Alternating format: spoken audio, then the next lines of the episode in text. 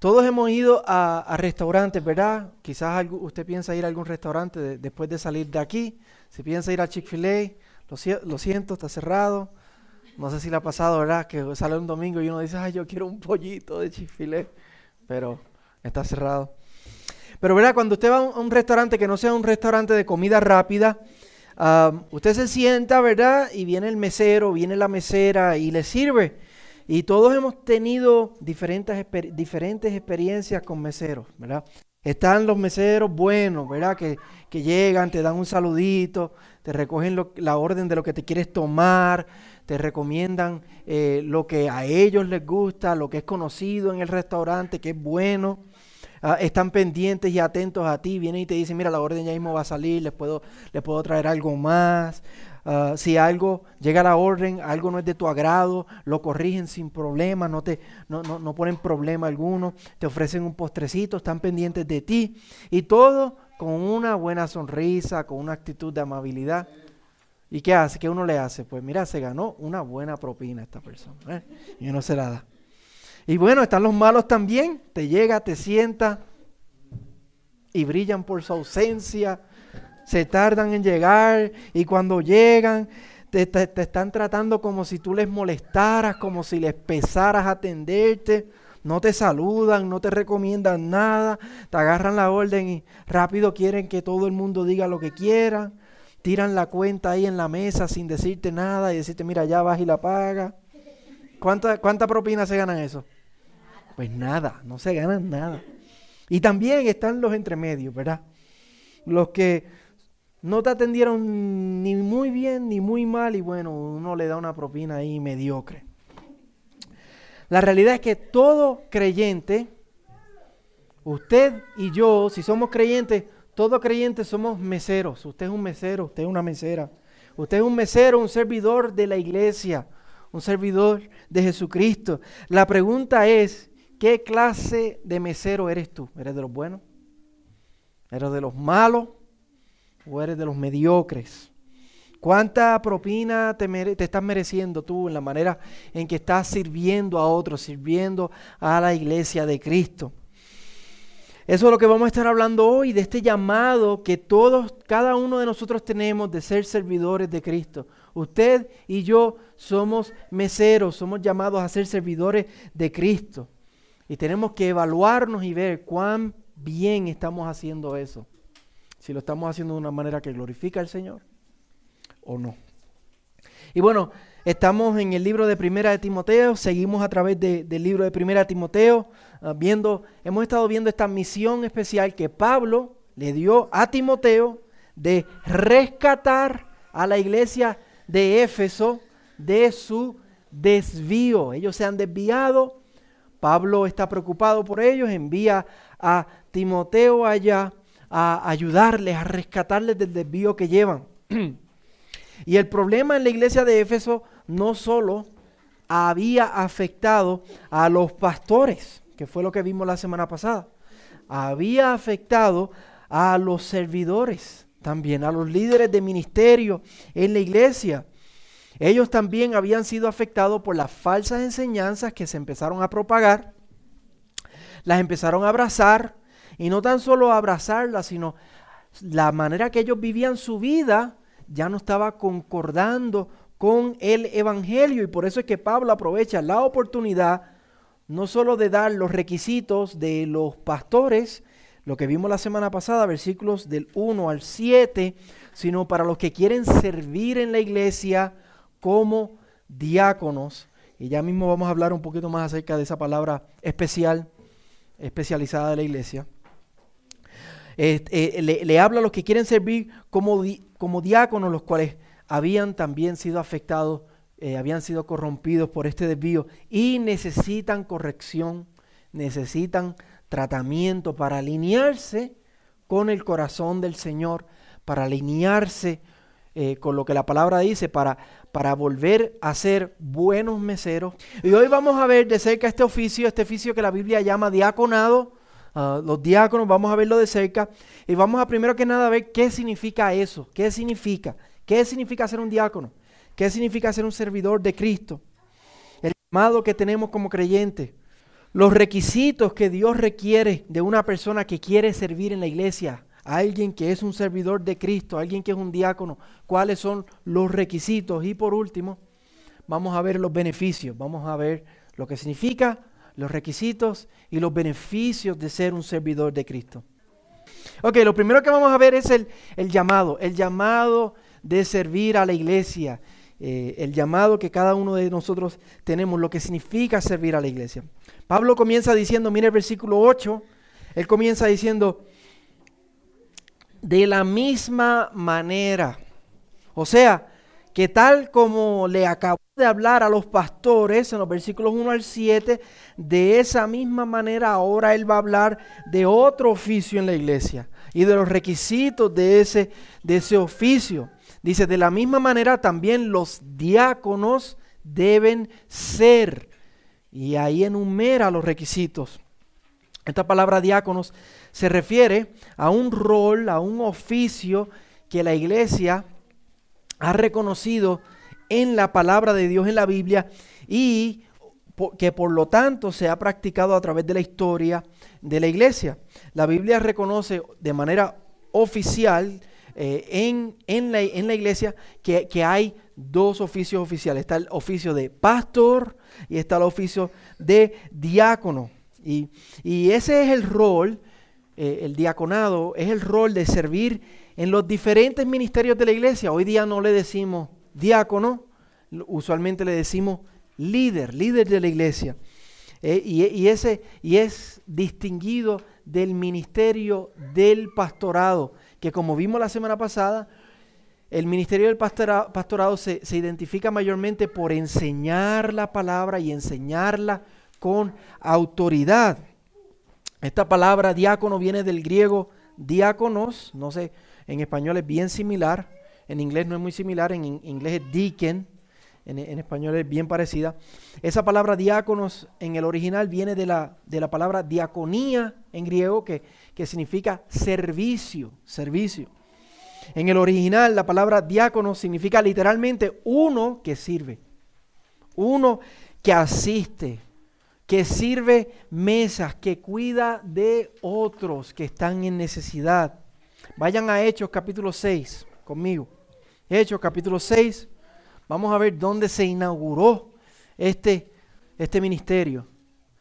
Por aquellos días, al multiplicarse el número de los discípulos, surgió una queja de parte de los judíos helenistas. Estos eran judíos que eran de naturaleza griega, eh, eran de, eh, creían en la religión judía, pero eran de, países griegos.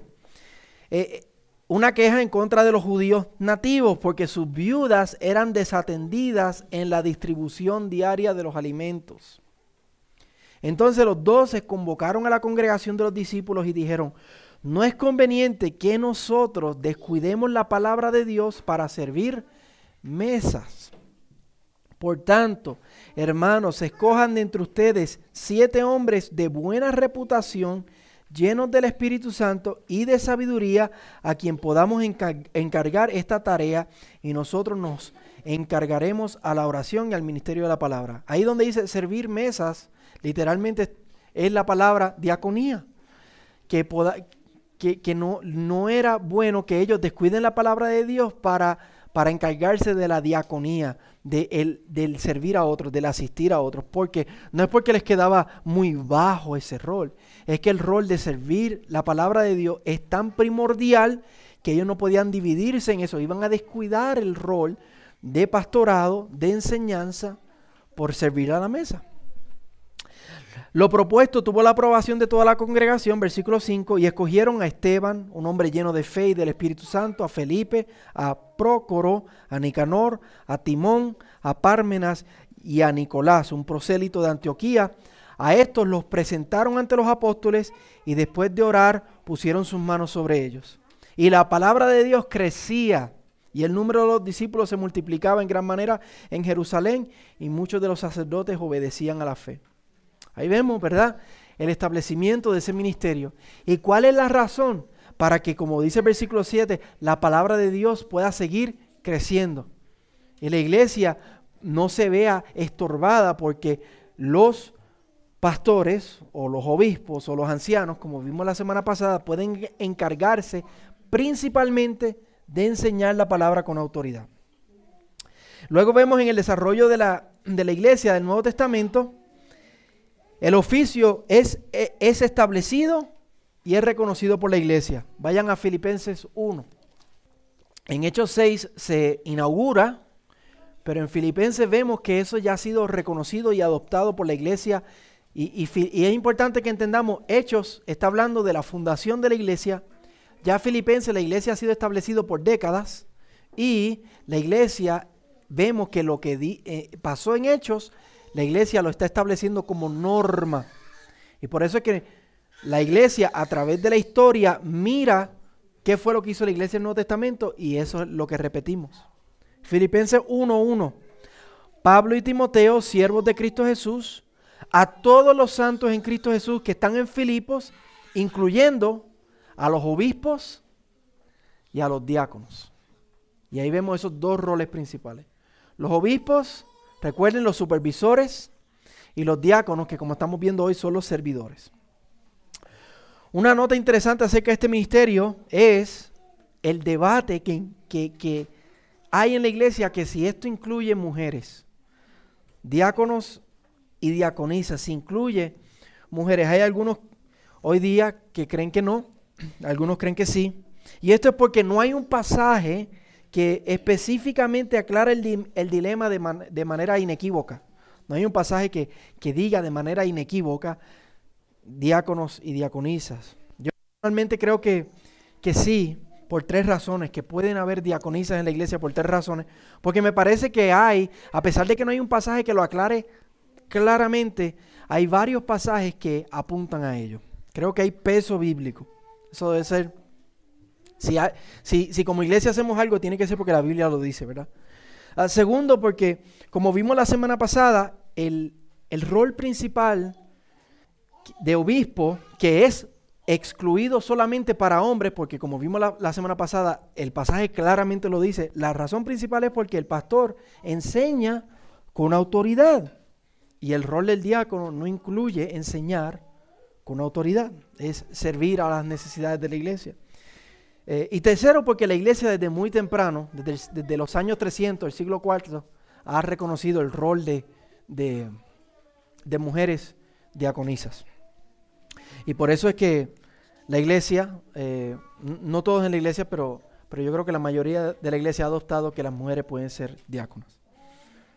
Ah, así que el diaconado tiene este fin principal de servir a las variadas necesidades de la iglesia, servir a la iglesia, de servir para permitir que los pastores puedan enseñar, dedicarse a alimentar y las necesidades de la iglesia no ser descuidadas Um, y ese, esa necesidad primaria ser, ser cumplida por los pastores.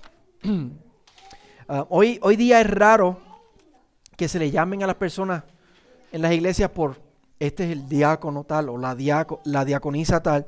Hoy día más bien le llamamos líderes de ministerio. Y usted ve líderes de ministerio de niños, líderes de ministerio de jóvenes, del, ministerio de adoración, líderes de evangelismo, de visitación, eh, encargado encargado del, audio, eh, de coordinar eh, los eventos de la iglesia.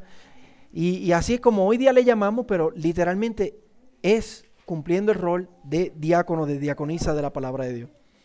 Estas cosas nos pueden parecer triviales, pero son esenciales para la función correcta de la iglesia. Y la Biblia tiene mucho que decir acerca de ellos.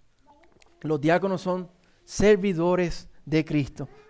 Ahora, antes de continuar los requisitos, yo quiero que veamos cuán importante es el servicio en la Biblia. La Biblia no solo habla de, del rol de, del diácono, del rol de servir. La Biblia dice que el corazón del cristianismo literalmente es servir. esto o sea que esto no es algo que solamente le compete a los diáconos, a los líderes de ministerio. Esto es algo que nos compete a cada uno que se llame creyente. Vayan a Marcos 10. Marcos 10, 43 al 45. Pero entre ustedes no es así. Y es que Jesús le acaba de decir, ¿verdad? Que en el mundo los grandes son los que, los que eh, tienen posiciones altas. Pero entre ustedes no es así, sino que cualquiera de ustedes que desee llegar a ser grande será su servidor. Y cualquiera de ustedes que desee ser el primero será siervo de todos. Y miren esto, el 45. Porque ni aun el Hijo del Hombre vino para ser servido, sino para servir y para dar su vida en rescate por mucho. El, eh, eh, el corazón del creyente debe ser uno de servicio. Y servimos porque primeramente el Hijo de Dios se dio por nosotros. Vayan a Juan 13, versículos 14 y 15. Jesucristo le acaba de lavar los pies a los discípulos, un pasaje bien conocido. Y él reflexionando acerca de lo que acaba de pasar, habla con los discípulos y les dice, 14 y 15, pues si yo el Señor y el Maestro les lavé los pies, ustedes, ustedes deben lavarse los pies los unos a los otros. Y Jesús no está hablando de manera literal. Personas que creen que todo lo resuelven quitándole los zapatos a alguien y lavándole los pies. No es un poquito más complicado que eso. Si fuera simplemente lavar los pies una vez a la semana a alguien y ya cumplí. No, no, no. Está hablando de servir las necesidades, ¿verdad? Porque les he dado ejemplo para que como yo les he hecho, también ustedes lo hagan. Y eso lo que está diciendo es que él hizo algo que por mucho puede ser considerado una bajeza. ¿Cómo es que el creador del universo, el Hijo de Dios, me va a lavar los pies? Y por eso es que Pedro brinca. ¡Ey, ey! A mí tú no me vas a lavar los pies. Por eso es que Pedro brinca. Si tú eres el Hijo de Dios, ¿cómo, ¿qué cabeza cabe? Tú me vas a lavar los pies a mí. Y Jesús le dice, si no te los lavo, no tienes parte conmigo. Y él dice, ah, pues, se pone, Pedro, ¿verdad? Dice, pues no me lave los pies nada más, lávame el cuerpo entero. Y Jesús le dice, no es para tanto, ¿verdad? No es para tanto. Pero si Jesús sirvió a otros de esa manera, haciendo algo tan del diario, algo que parece tan, tan insignificante como lavarle los pies a alguien, nosotros somos llamados a hacer lo mismo, hermano. Somos llamados a servirnos unos a otros. Y estos son solo unos pocos de muchos versos que nos llaman a nosotros como creyentes a servirnos unos a otros. A, ver, a estar pendientes de las necesidades de, de, mi hermano, las necesidades de la iglesia para ayudarnos unos a otros. Este es el llamado, la característica, la identidad de cada creyente debe ser un servidor. Ahora pregúntese usted, vamos a preguntarnos, ¿estamos siendo siervos? ¿Estamos imitando a Jesús como Él nos llamó a imitarle? ¿O nos queda muy grande el servicio? Nos queda... Eso, eso, eso, eso, mejor dicho sería, nos queda muy, muy bajo eso para nosotros. Y nosotros somos muy grandes para el servicio. Estamos sirviéndonos unos a otros. Estamos pendientes de las, pendientes de las necesidades de mi hermano. ¿Somos siervos de otros o solamente nos servimos a nosotros mismos? Usamos nuestro tiempo, nuestros recursos, nuestros talentos para servir a otros. Porque el corazón del Evangelio es ese, hermano. El corazón es servirnos unos a otros. Imitar a, a Jesús, que dejó su trono y su gloria para morir en nuestro lugar y servirnos a nosotros y rescatar a su, a su iglesia, a su novia. Y nosotros somos llamados a amarnos unos a otros tal como Él nos dejó ejemplo. Ahora vamos a ver los requisitos. Vamos a ver los requisitos.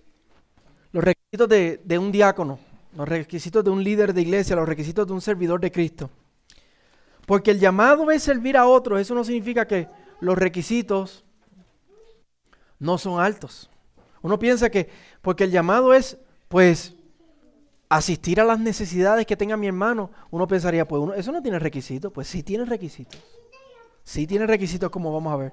Si usted va a ser un doctor, ¿cuántos años de universidad necesita? ¿Cuántos son, Max? Ayúdanos. ¿Ah? Sin especialización. Cinco mínimo. ¿Y con especialización? Otros cinco, como diez años. Ok. Ahí se, se exige mucho. Pero si usted va a trabajar de, pues de mesero, a usar el, para usar el mismo ejemplo, si usted va a trabajar de mesero o de cajero en un supermercado, lo único que le exigen quizás es el, high school, ¿verdad? El diploma de, escuela superior. Y eso hasta cierto nivel es una realidad porque, como vimos la semana pasada, los requisitos de los obispos son más. Eh, vimos la semana pasada 16 requisitos y esta semana solamente tenemos 9 para los diáconos. Pero porque sea un llamado a servir a otros no significa, no podemos pensar que no hay requisitos. Sí hay requisitos, hermano. Si vamos a servir a Cristo, tenemos que hacerlo como la palabra nos dicta. Y recuerden que leímos en Hechos 6, esos hombres que escogieron, Esteban, Nicolás, esos hombres que escogieron estaban llenos de quién? Llenos del Espíritu Santo. No eran personas cualquiera, eran personas del calibre de Esteban si usted lo ha, leído ese pasaje. Para servir en la iglesia, como vamos a ver, se requiere de entrega y se, requiere de compromiso, de seriedad. Sobre todo, se requiere de seriedad en nuestro caminar con Cristo. Vamos a ver los requisitos. Van a ser parecidos a los de la semana pasada, algunos se repiten, así que no vamos a entrar en tanto detalle. Pero, si Pablo los repite, uno tras de otro, en el mismo, en el mismo capítulo, significa que son importantes y por eso requieren de nuestra, que los volvamos a atender. Comienza diciendo que un servidor debe ser digno. La Reina Valera dice honestos. La definición es que tienen que ser serios, reverentes, honorables, respetables, tienen que ser gente noble. O sea que el tipo de vida que ellos lleven y vivan la manera en que se comportan tiene que inspirar que otra persona los respete, que muestre que lo que esa persona cree acerca del Evangelio es verdadero, es digno de honor. Otra vez, como dijimos la semana pasada, que su vida sea como un marco que embellece el Evangelio que confiesa. Y, y esta es bien importante, dignos, no la olvide, porque todos los otros requisitos son simplemente explicándonos detalles de este requisito más, más general, más grande, más, más principal. Continúa diciendo, el servidor debe ser de una sola palabra. La nueva versión internacional dice, tiene que tener integridad. Y la Reina Valera dice, sin doblez. Se está refiriendo a la manera en que esa persona habla y se expresa. Que tiene que ser una persona cuidadosa con su boca, que no diga lo que no tiene que decir y que diga lo que tiene que decir, pero que lo diga con gracia, con amor y con cuidado. Que no sea una persona dada al chisme. A todos nos gusta el chisme, ¿verdad? Pero si vamos a servir, tenemos que ser no dados al chisme. Que no sea dada a la calumnia que piensen antes de hablar. Continúa diciendo, el servidor debe ser no dado al mucho vino. La nueva versión internacional dice, no amigo del vino. La textual dice, no adicto al vino. Y la nueva traducción viviente dice, no emborracharse. Bien parecido a lo que vimos la semana pasada. Esto es alguien, otra vez, que no es conocido por ser dominado por las sustancias.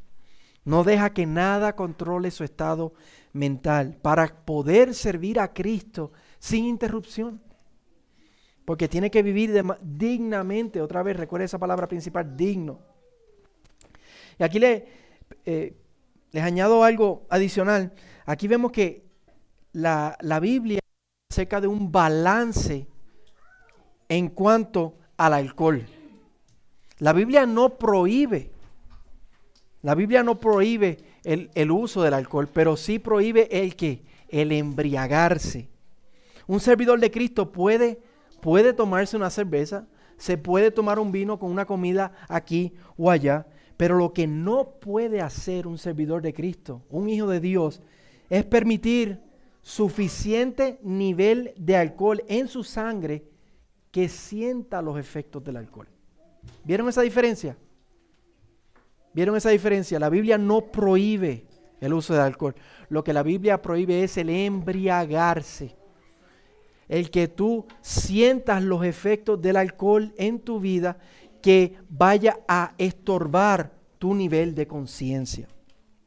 Ahora, Si usted es una persona que ha sufrido de alcoholismo en el pasado y ahora está en Cristo, quizá lo más sabio para usted sea el abstenerse por completo del alcohol para evitar la pérdida de ese control. Pero eso ya es un asunto personal de cada creyente individual. Pablo continúa hablando de los requisitos del servidor de Cristo. No debe ser amante de ganancias deshonestas. La nueva traducción viviente dice que no, no deben ser deshonestos con el dinero. La, la Biblia textual dice no deben ser ambiciosos de bienes materiales. ¿Por qué? Porque el diácono, al ser un servidor de la iglesia, tiene contacto con bienes materiales. Por ejemplo, contando la ofrenda. O lo que, lo que acabamos de hacer hoy, recoger una ofrenda para una familia en necesidad. Y luego del servicio, alguien tiene que llevar esa ofrenda, ¿verdad? ¿Qué puede pasar en el camino de esa ofrenda de ahí a la casa de ese hermano en necesidad? ¿Qué puede pasar? Por eso no solo el servidor debe no ser amante de ganancias deshonestas, la iglesia tiene que tener sistemas en lugar para que haya transparencia en el manejo de dinero. Y si usted es miembro de nuestra iglesia, usted sabe cuáles son esos sistemas que nosotros tenemos en lugar para que haya transparencia en el manejo del dinero. Por ejemplo, hoy esa ofrenda va a ser llevada por varios hermanos. Vamos a llevar esa, esa ofrenda allá, no va a ser un solo hermano que de camino allá quizás tenga la tentación de ganancias deshonestas y como Judas extraiga de, la bolsa. Otros ejemplos de ganancias deshonestas son el robo o la, la lotería. La lotería es una ganancia deshonesta. O cobrarle de más a alguien por hacer algo o hacer un negocio deshonesto. Un creyente no puede ser conocido por estas cosas. Uno que se llame servidor de Cristo no puede ser conocido por estas cosas. Si tú luchas con estas cosas, tienes que primero que nada arrepentirte. Segundo, buscar ayuda, consejería. Y tercero, hay que pelear contra, contra eso. Porque como servidores de Cristo somos llamados a ser, ¿cuál era la palabra grande? Digno, digno. Y una persona que, le, agraden las ganancias deshonestas, no cumple con ese requisito de digno. Pablo continúa con el versículo 9. Un servidor debe guardar el misterio de la fe con limpia conciencia. La nueva traducción viviente dice comprometido con las grandes verdades de la fe con limpia conciencia. La nueva traducción viviente siempre la añade para explicarlo mejor. La textual dice mantener el misterio de la fe con limpia conciencia. Y este verso de verdad que me gusta mucho porque, porque es que enseña un principio bien importante de nuestra, de nuestra vida cristiana. Esto se refiere a que el servidor no solamente debe creer el Evangelio, sino que tiene que creer el Evangelio con una conciencia que no les reproche nada. O sea, que no hayan ninguna de estas cosas que él acaba de mencionar o que no hayan pecado, que la persona los esté practicando. Ah, yo creo en Cristo, pero aún así está practicando pecado sin arrepentirse. Pablo acaba de mencionar esas tres cosas que, que, representan una vida digna de ser, ser de una sola palabra, no dado al mucho vino y no amante de ganancias deshonestas. Un servidor de Cristo no puede decir que cree en Cristo eso es el misterio de la fe, a eso se refiere el misterio de la fe. ¿Cuál es el misterio de la fe? Que somos salvos por la obra de Cristo, no por nuestras obras, es por lo que Cristo hizo en la cruz. Él se hizo hombre, Él nos salvó. Ese es el misterio. Misterio se refiere a que no había sido revelado en generaciones anteriores, pero ahora lo conocemos por completo, ya ha sido destapado, ya es conocido. Somos salvos por la fe en Cristo. Un servidor no puede decir que cree en Cristo, que es salvo por la fe, si a la misma vez está volteando y está viviendo como un impío. No, no Señor, no Señor, si usted es un creyente en Cristo, usted no puede decir yo creo en Cristo y vivir como uno, como uno de allá afuera. No, porque usted ha nacido de nuevo. Cristo pagó por sus pecados con su sangre preciosa. Y el Espíritu Santo vive en ti si tú eres un creyente. Como hemos aprendido, una fe viva es respaldada por qué? Por obras. Si usted tiene una fe viva, esa fe es respaldada por obras. ¿Y cuáles son esas obras? El andar en el Espíritu, el vivir de manera digna. Un servidor de Cristo no puede andar con una conciencia que le reprocha. Una, una persona que está practicando el pecado constantemente. Un servidor de Cristo, ¿qué hace? Se arrepiente de sus pecados, porque porque no es que somos perfectos, vamos a seguir pecando, pero nos arrepentimos de nuestros pecados y luchamos contra nuestros pecados. Amén. Miren el versículo 10. Que también estos sean sometidos a prueba primero, y si son irreprensibles, que entonces sirvan como diáconos. Los diáconos, los líderes de la iglesia, un servidor de Cristo, debe ser sometido a, prueba primero. Esto significa que tú no puedes nombrar a nadie tan pronto llega a la iglesia que tú tienes que probar y ver que son la palabra principal dignos. No puedes llegar a la iglesia y tú pensar que ya el tercer domingo tú vas a ser líder de este ministerio o de este ministerio o aquel ministerio. No, porque la palabra dice que tienen que ser probados. Miren el versículo 11. De igual manera las mujeres deben ser dignas, no calumniadoras, sino sobrias y fieles en todo. Algunas versiones usan la palabra diaconisa, eh, aquí donde dicen mujeres. Otras versiones usan la palabra esposa del diácono. Pero en el original, la palabra, el texto literalmente, la palabra es gunaikas, que literalmente significa mujer. Así que nuestra traducción lo está traduciendo de manera literal, no está añadiendo ningún sentido, eh, diaconisa o esposa. La pregunta es, ¿se refiere ¿Este verso se refiere a las esposas de los diáconos o se está refiriendo a mujeres diaconisas? Y ahí la iglesia, mis hermanos, se ha debatido eso por dos mil años. Yo no voy a tratar de, arreglar eso. Personalmente yo creo que se está refiriendo a las esposas de los diáconos. Porque en la iglesia, como líder, cuando tú sirves a la iglesia, eso requiere muchas veces que no sea solamente tú sino sea, eso, el, el servir se hace en pareja, se hace en familia, que te acompañe tu esposo o tu esposa para servir a las necesidades y que también te respalde en tu ministerio. Por eso yo creo que vuelve a repetir algunas de las cosas que ya dijo.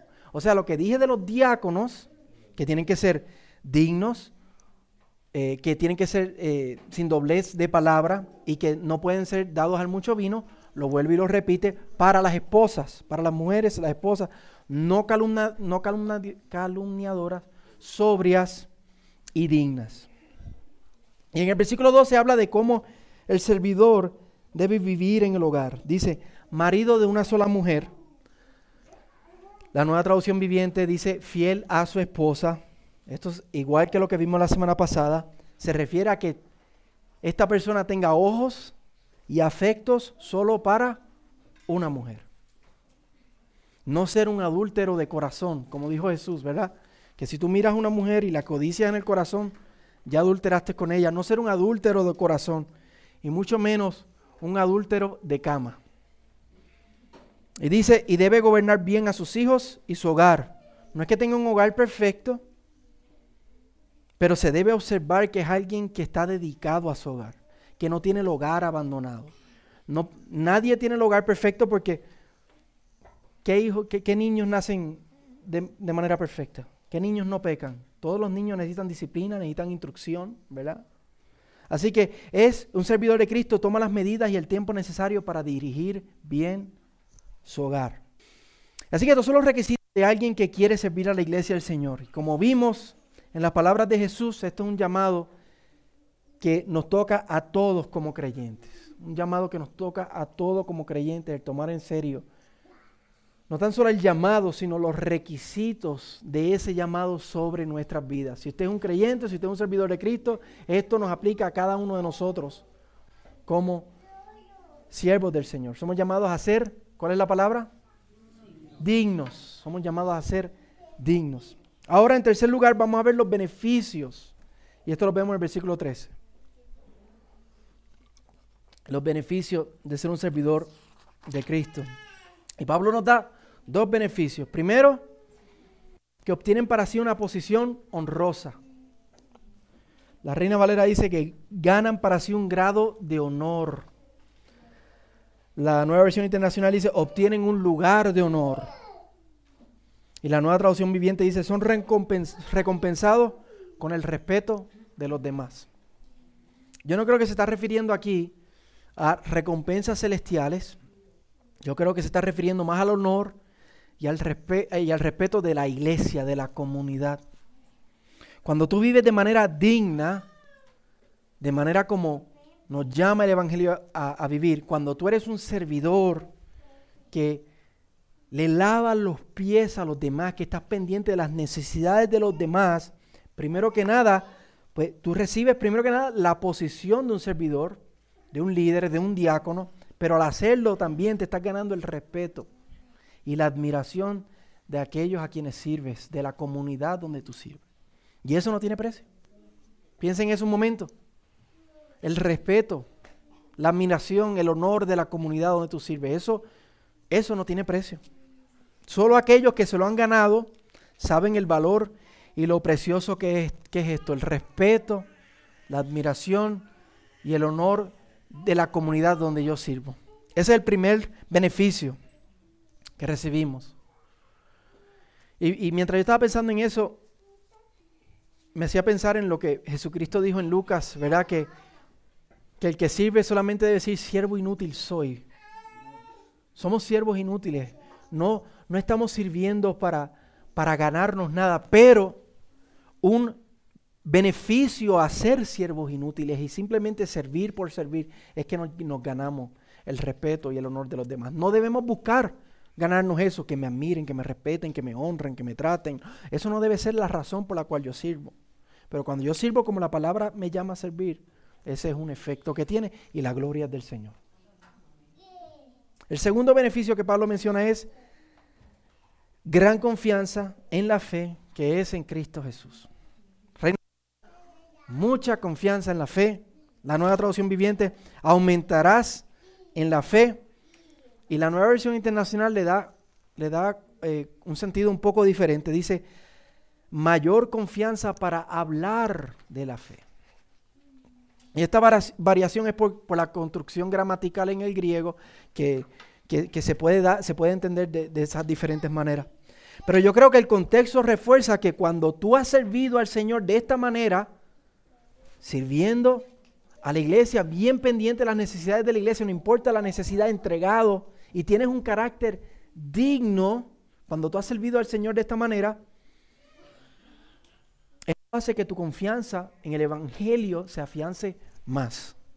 Y piensen, vayamos otra vez al versículo 9, yo creo que el versículo 9 está apuntando a esto, que cuando tú sostienes el misterio de la fe con una limpia conciencia, cuando día a día tú estás creyendo en Cristo y tu conciencia no te está reprochando por nada, porque cada vez que hay un pecado en tu vida, tú te arrepientes, tú peleas la buena batalla y tú no dejas que ese pecado tome, eh, se asiente, se siente en, el trono de tu corazón. En, en, el trono de tu corazón está, está Cristo. Cuando tú vives de esa manera, tu confianza en el Evangelio se afianza más y más y más. Tú dices, Tú dices, la única, la única respuesta, la única razón que yo esté viviendo una vida de esta manera es que realmente Cristo me ha salvado. Te da confianza, te da seguridad de tu salvación.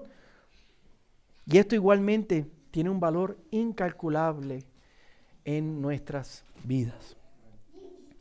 Y no solo que tu fe es verdadera, sino que la fe, o sea, no solamente que lo que yo creo es verdadero, Cristo murió y resucitó y la salvación es por fe. No solamente que eso es verdadero, el objeto de tu fe es verdadero, sino que el tipo de fe que tú estás teniendo es una fe salvadora, es una fe verdadera, es una, una fe viva, es una fe que salva porque está respaldada por obras. Y por eso, por ende, yo creo que lo que dice la nueva versión internacional se puede aplicar también cuando tú vives de esa manera, eso te da más confianza para hablar de tu fe a otros. Cuando tú vives de esa manera, tú puedes tener más confianza de compartir el Evangelio con otros. Porque Si tú tuvieras, por un lado, dices que crees en Cristo, pero tu conciencia te está reprochando porque andas practicando el pecado, cuando se te presenta una oportunidad de compartir el Evangelio, no vas a estar dudoso de hacerlo, no te vas a sentir inseguro de hacerlo. Yo creo que sí. Pero cuando tú crees en el Señor y estás peleando contra el pecado y estás viviendo para la gloria de Dios y estás sirviendo a otros, eso no tan solo aumenta nuestra confianza de nuestra salvación, sino aumenta nuestra confianza de compartir el Evangelio con otros. Otro beneficio adicional. Otra vez pregunto, hermanos. Esto, este, este, es el llamado, estos son los requisitos um, y estos son los beneficios. Otra vez pregunto, ¿estamos sirviendo a otros o nos estamos sirviendo a nosotros mismos? ¿Estamos viviendo una vida digna del Evangelio? ¿Podemos decir que hemos obtenido una posición de honor en la comunidad al servir a otros? Podemos decir que hemos adquirido mayor confianza en la fe como resultado de servir a otros. Como decíamos al principio, ¿qué clase de meseros estamos siendo? ¿Qué clase de meseros o de mesera estamos siendo? Si alguien evaluara la manera que tú les estás sirviendo, si la iglesia evaluara la manera que tú individualmente estás sirviendo a la iglesia, ¿cuánta propina te ganarías? ¿Te ganarías una buena propina? ¿Una propina mediocre no te, no te ganarías propina alguna? Y no lo hacemos por ganarnos propina. Siervos inútiles somos. Pero ¿qué dice nuestra comunidad? ¿Qué dice el hermano de cómo estamos sirviendo? Que por amor a Cristo, evaluemos cómo estamos sirviendo, evaluemos si estamos sirviendo y evaluemos el tipo de vida que estamos presentando al servirnos unos a otros y que seamos siervos para la gloria de Cristo. Amén. Padre, te damos gracias por tu palabra, bendito Señor.